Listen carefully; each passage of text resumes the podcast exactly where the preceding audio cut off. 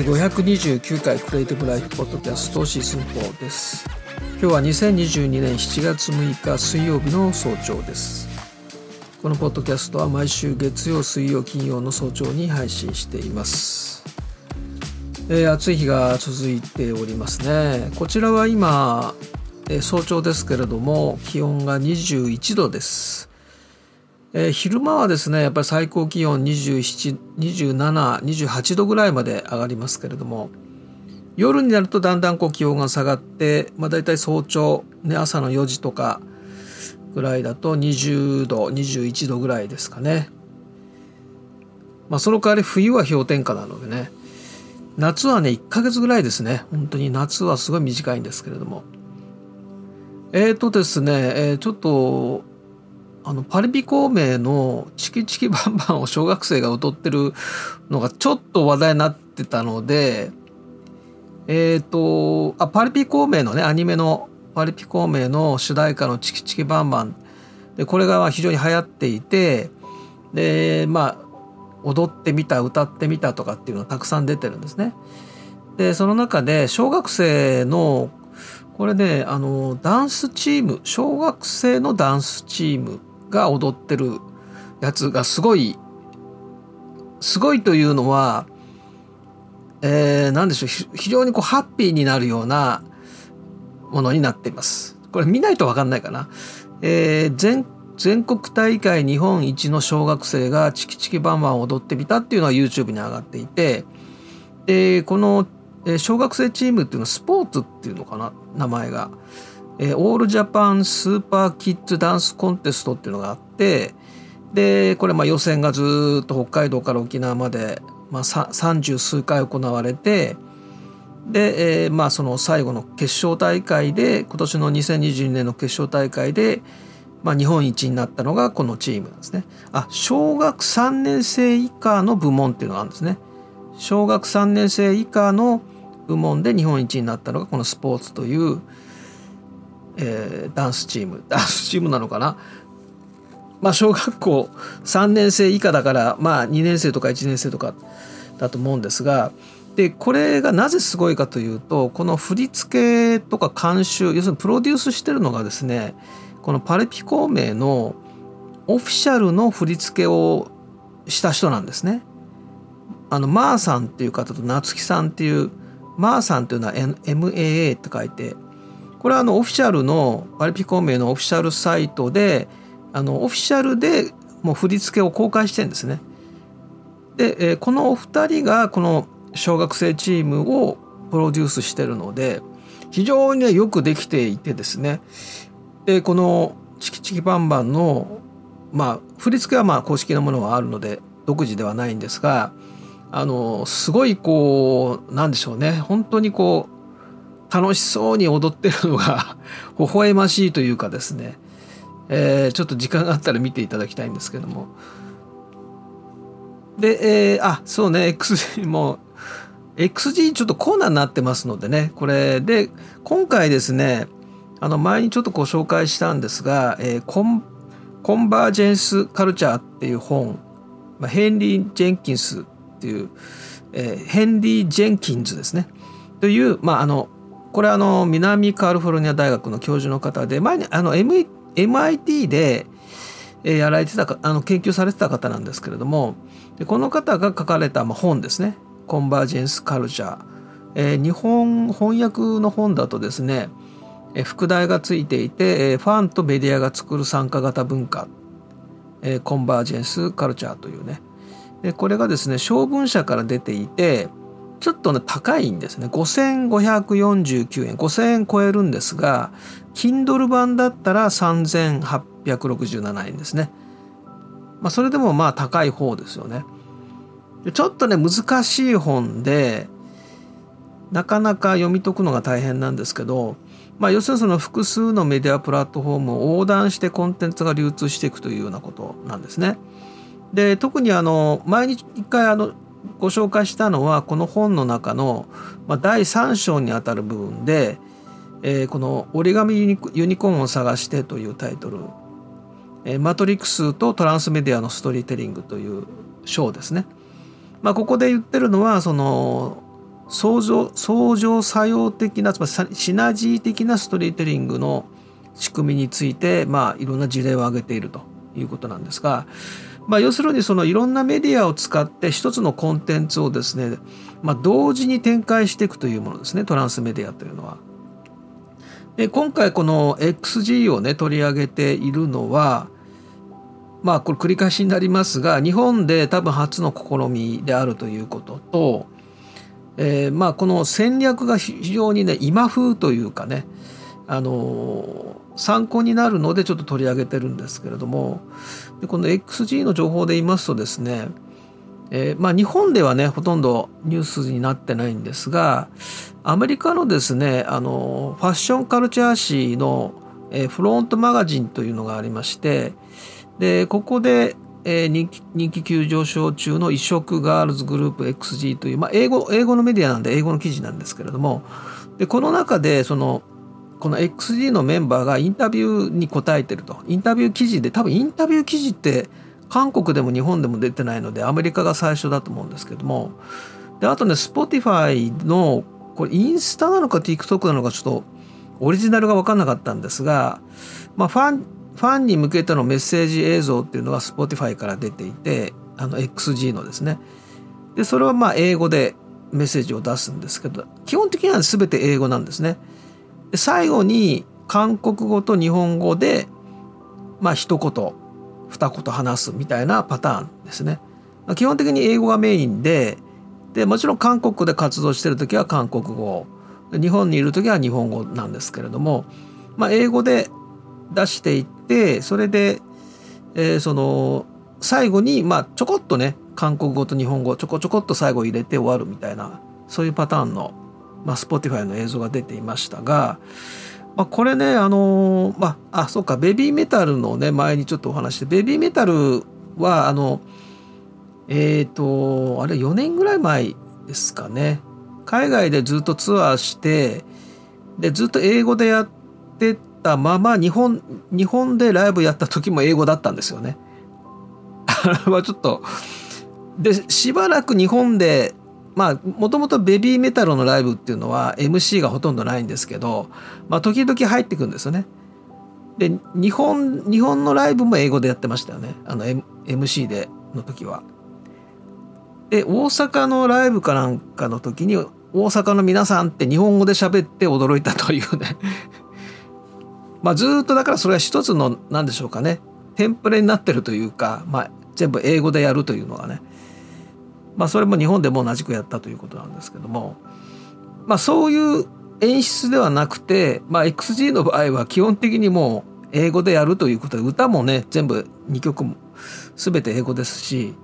受け答えも全部英語ですから、まあ、英語で、まあ、英語のねトレーニングしてきたわけですから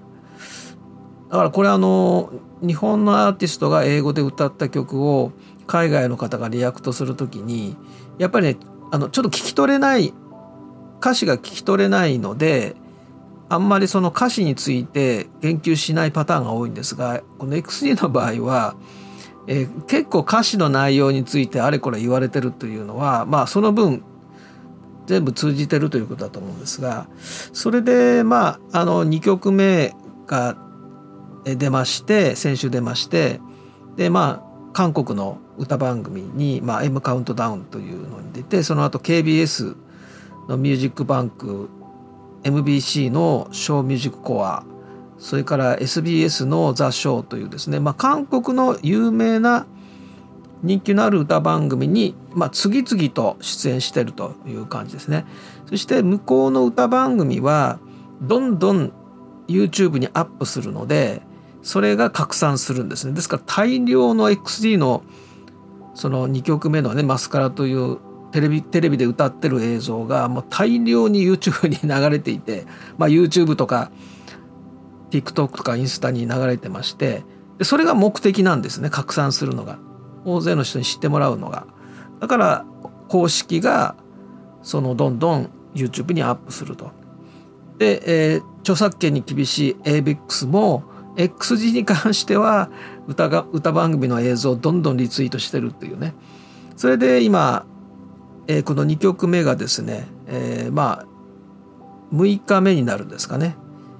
あのリリースして6日目になるんですが今524万再生ぐらいで、まあ、新人としてはもうかなりの、まあ、もうすぐ600万再生になると思うんですが1曲目のですねあのティフィトーズという1曲目のこれ3ヶ月も経ってるんですが今1775万再生ですがもうすぐ2000万再生になるんですね。30万いいねがついてるという感じでまあ大体あの K-POP ってこのぐらいですよね300万再生とか400万再生とかいくので、えー、まあそのそれに乗っかってる感じですよね。でこの XG のマッシュアップ、まあ、公式にどんどん映像ファン株出していくのででファンの人たちもそれをマッシュアップして独自の映像、まあ、二次創作をしていくという形で大量に XG の映像が今拡散するというもう計画通りといいますかね K-POP のチャンネルが英語圏多いから、えー、まずは K-POP のカテゴリーの中の XD ということで広めるというところは、えー、計画通りにいってるという感じですね。あちなみにねこのマッシュアップで、えー、去年ちょっと特集したと思うんですけどすごいね面白いマッシュアップがたくさんあってもう映像の本当これも映像センスですよね。で一つご紹介しましょうかねあのシンクロムービーっていう形で出してる方がいてえっ、ー、とねこれねインド映画のインド映画ってまあミュージカルが多いですよね。インド映画のその踊っているシーンを使って音楽は、えーと、ガリガリ君のあのコマーシャルの音楽を完全にシンクロさせてるっていうのがあってこれはすごいですね。あのインド映画の映像はインド映画なんですねあのミュージカルの映画。で音楽はガリガリ君なんです。でこれがピタッとこう全部シンクロしてるように作ってて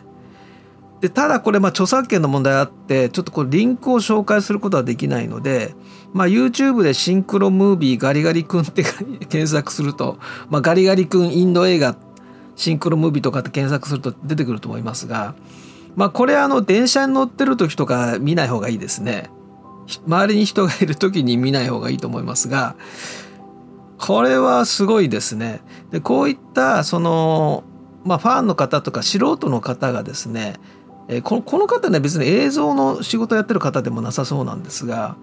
あのそのいろんなまあこれ権利処理というか著作権の問題あるんですけど、まあ、いろんな映画のシーンとかですねそういうのをこう細かくマッシュアップしてすごい映像を作ってる方がいるんですね。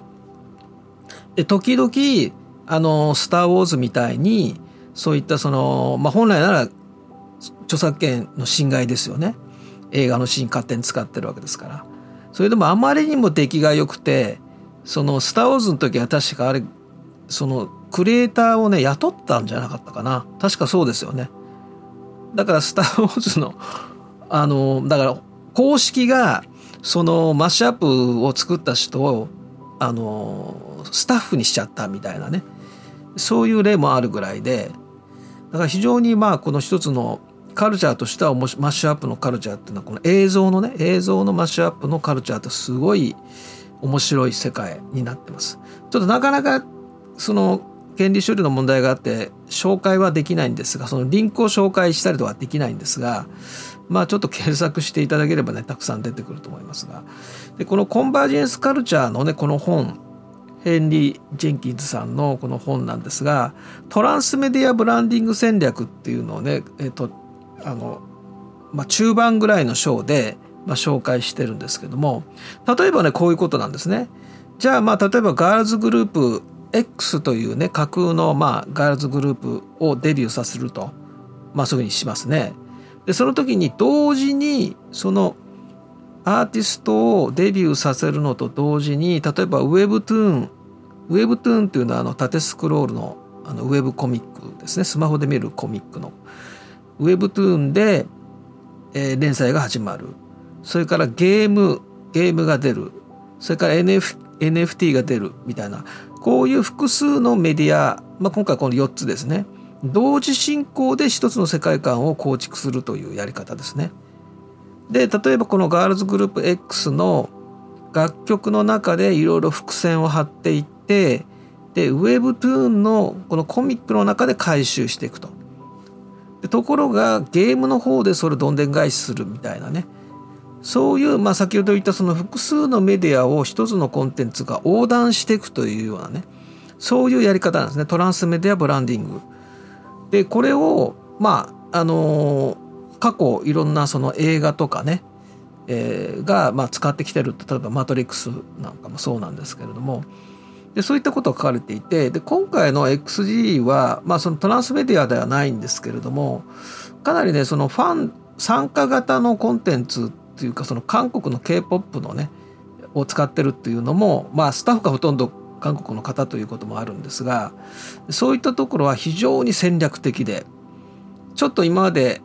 あのなかったなと日本ではねそういうやり方はなかったなというところでまあ注目してるわけですね。でしかも今今のちょっと架空の話で言うとスマホ1台で全部体験できる。スマホエクスプレンス。スマホで音楽を聴く。スマホでウェブトゥーンを読む。スマホでゲームをする。スマホで NFT を取得する。全部スマホワンタップで全部行き来できる。ということなんですね。でそういった仕様でコンテンツを作っているということなのでそれがねとてもあの、まあ、今風と言いますかねで例えばちょっとそれに関連してえっ、ー、とインプレスウォッチのちょっと記事で楽天が縦スコ縦スクロール型コミック参入っていうまあ記事、えー、先月の記事なんですけども、まあ、楽天グループが、えー、このスマホ向けの縦スクロールのコミックの配信事業をやるよというニュースですね。まあ、ですからウェブトゥーンのことなんですがまあ、ウェブトゥーンはまあ韓国のあれだから、まあ、その名前ウェブトゥーンとは書かれてませんけど要するにまあスマホ向けのね縦スクロールのコミックの配信をまあ楽天がやると。で実際にコンテンツ作るのがですね、えー、トゥーンクラッカーっていうベンチャー企業ですね。でこれをですね4月にできたばっかり今年の4月に設立された、えー、ベンチャーベンチャー企業で、えー、メディアミックスかあ縦スクロール型のデジタルコミックの制作プロデュースローカライズ業務などということですね。で楽天は、まあ、メディアミックス化それから NFT とかは、まあ、Web3 の展開ですね。で海外の海外からの、まあ、作品を調達したりローカライズしたりというのをこのいわゆるスマホ向けの Webtoon 的なねこの縦スクロ縦スクロール型のコミック配信をやるというねことのまあニュースですよね。でこれはあのまああのやり方としてねすごいあの可能性があって特にその Web3 とね Webtoon 絡めるっていうのはこれからちょっと増えてくると思うので、まあ、キャラクターとねキャラクターの NFT 化みたいなのを含めると十分あの連携できるものなので、まあ、そういうことをやるというふうに書かれてますのででこういうですねトランスメディア的なもので言う具体的な事例で一つ言うとこれは韓国なんですが SM エンターテインメントのですね、えー、新しい新人のガールズグループのエスパっていう、えー、このエスパっていうのがアバター X エクスプレスという意味らしいんですが、まあ、エスパっていうそのガールズグループがいるわけですねこれ新人の。でそれともう一つ仮想メタバースにこのエスパと同じそのメンバーのアバターがメタバースにいるわけです。でそれが iESPA っていうのがそのメタバースの中の、えー、だから同期して同期をしてるんですよね。これややこしいですね。これアバター要するに、えー、現実世界にはエスパというガールズグループこれはまあ本当のね SM エンターテインメントの新人のガールズグループです。でメタバースにそれとシンクする、えー、メタバースの中のエスパアイエスパというのが設定されていてでその各メンバーがそこにいるというようなそれがシンクしながらということなんですがでこれのですねえ、ー、と SM カルチャーユニバースっていう17分ぐらいのですねまあ、そのアニメの映像がまあ公開されていて、まあ、このエスパの世界観をえ表現したストーリーになってるムービーですね。まあ、この新曲のに合わせて出し出されたものですね。でこの SM カルチャーユニバースっていうのが、えー、そういうその実際のガラズグループとメタバースの中のもう一つのガラズグループのストーリーですね。まあアーティストの一つの表現としての可能性なんですけどもでさらにですね、えー、ファンがですねこれ二次創作をしてましてでこれが結構ね難解なストーリーなのででまあいろんな解釈ができるということででファンの方がこの二次創作で、えー、その独自解釈みたいな映像を作っていてでそのエスパのプロモーションのビデオとかですねこのカルチャーユニバースの映像とか使っていて権利処理の問題はどうなったのかなと思ったらなんか制作費を支援されして作りましたみたいなことが書かれているのでまあこれはだから公式が、まあ、認めたものなんでしょうね多分ね。でこれも18分ぐらいあってこのエスパのメタバースの世界観をこう解説するんですね解釈独自解釈のなんか映像になってるんですけれどもで英語と韓国語と日本語の字幕がついていて、まあ、ある程度しっかり作られてるんですがこういった、まあ、どんどんどんどんこう、えー、これもファンが作ったものですよねでそれもしっかり作られてると。まあ、なんかお金をもらって作ったとここに書いてあるんですけどもね。だから何でしょうかねあのいろんなその今 YouTube 以外にもね TikTok インスタ Twitter、えー、いろんなメディアがあってオンラインがあったりオフラインがあったりと。でゲームがあり漫画がありと。でそういったものを全部こう横断していくようなね一つの世界観が。それがまあこのトランスメディア的なやり方なんですけれども。でそれを結構あのー、昔からやってはいるんだけれども今のようなですねあのアクセスビリティというかそのスマホ1台で全部できるみたいな感じじゃなかったので今まではだからそれぞれが、えー、結構まあ連動はしてるけども分離していただってゲームだってその昔の場合はハードウェアが違っていてえーね、そのパソコンと例えばプレイステーションととかって全部バラバラのねハードウェアだったのが今もうスマホ1台で全部できちゃうというところの大きな違いがあります。であと、まあ、このトランスメディアちょっと難しいところは特にこのアーティストの,、まあそのアバター化とかですね。でそういったところをいろんな企業と連携してやる時の難しさで実はあのベビーメタルがですね、2016年にあのワーナーブラザーズがベビーメタルのアニメを作るっていうことで、えー、これねワーナーブラザーズのデジタルスタジオのブルーリボンコンテントっていう、まあ、アニメアニメを作っているワーナーブラザーのその中の一つの部門なんですけどもそこがあのベビーメタルのですねアニメを作るっていうのを2016年の9月に発表していつ出るかいつ出るかということ結局出なかったんですね。でこれやっぱりねあのアーティストのそのまず権利がありますよねいろんな。アニメ化した時のそのキャラクターの権利があって非常に難しいみたいですね。まあ、直接の原因はちょっと分かりませんけれどもね。だからまああのベビーメタルのその世界観っていうのはもう確立されているので、まあ、それをそのままアニメに持ってくっていうあのアミューズのねあのベビーメタルのプロデューサーが入っていたので、まあ、そういうことだったようですけれども、まあ、それなんか実現していないので非常にまあこの辺りは難しいと思うんですが、まあ、特にねある程度有名になっちゃってたらもうねやっぱり難しいんですよね。あの新人だったら結構妥協できると思うんですけどもね。その辺はあのなかなか難しいところではあるんですけどもただこういうことが結構できるようになってきたのでさっき言ったようにあのファンがね二次創作でやるとそのファンの二次創作のレベルが格段に 上がってるのでだってみんなあのプロでもないのにプレミアプロ使ってるんですからね映像制作でフォトショップ使ったりとか別にデザイナーでもないプロのデザイナーでもない素人の人がフォトショップとかプレミアプロ使ってやってるわけですね。でそのレベルがすごい高い。でちょっとご紹介はできなかったけどあのマッシュアップのシンクロムービーとかねまあ、これはちょっと著作権の侵害してるからちょっと紹介はできませんけれども、まあ、すごい映像のセンスなわけですね。そういったあの素人の人が、まあ、こういうプロツールを使ってですね。で非常にあのレベルの高いものを作っていて。で、まあ、この k p o p の場合はその公式があの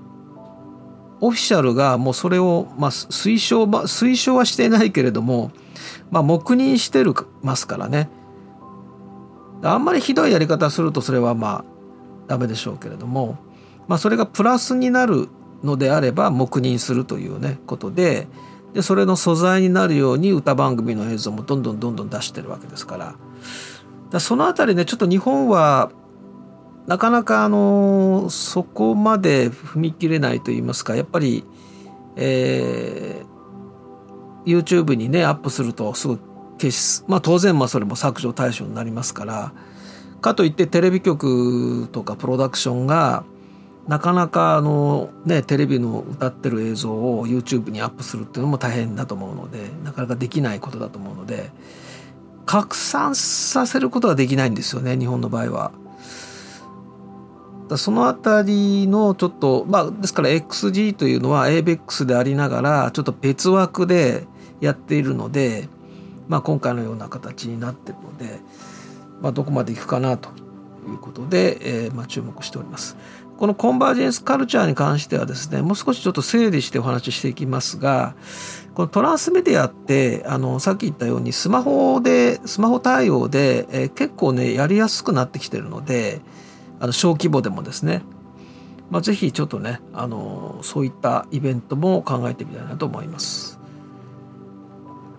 はい、えーと、今月の予定ですけども9日、えー、高校生のための動画制作先行トライアルあそうかこれ 3DCG 勉強会16日なんですが、えー、今月ですね非常に、まあ、先月もちょっとそうなりかけていたんですがえー、過密になっております。これなぜ過密になってるかというとですねあのイベントがそのリアルイベントっていうのは今までコロナでできなくてで全てオンラインだったんですね。でオンラインただオンラインではちょっと難しいっていうものが全部保留になっていたイベントがたくさんありました。あのオンラインではちょっと難しいからでもリアコロナだからリアルはできないって言って保留になっていたイベントが、えー、次々と復活7月に入って、まあ、コロナが収まってはいないけれども、まあ、もう大体リアルイベントできるだろうっていうことになったのでもう次々と復活しましてですから今まであの中断とかその保留になっていたイベントがですね今月すごい数復活しましてですねで私はリアルで参加はできないんですがまあそのハイブリッドでやるので、まあ、基本はリアルイベント。であの来れない人はあのリモート。オンラインでっていうような形でやるんですけれどもそれがドカドカドカっとこう入ってきてしまいましてですね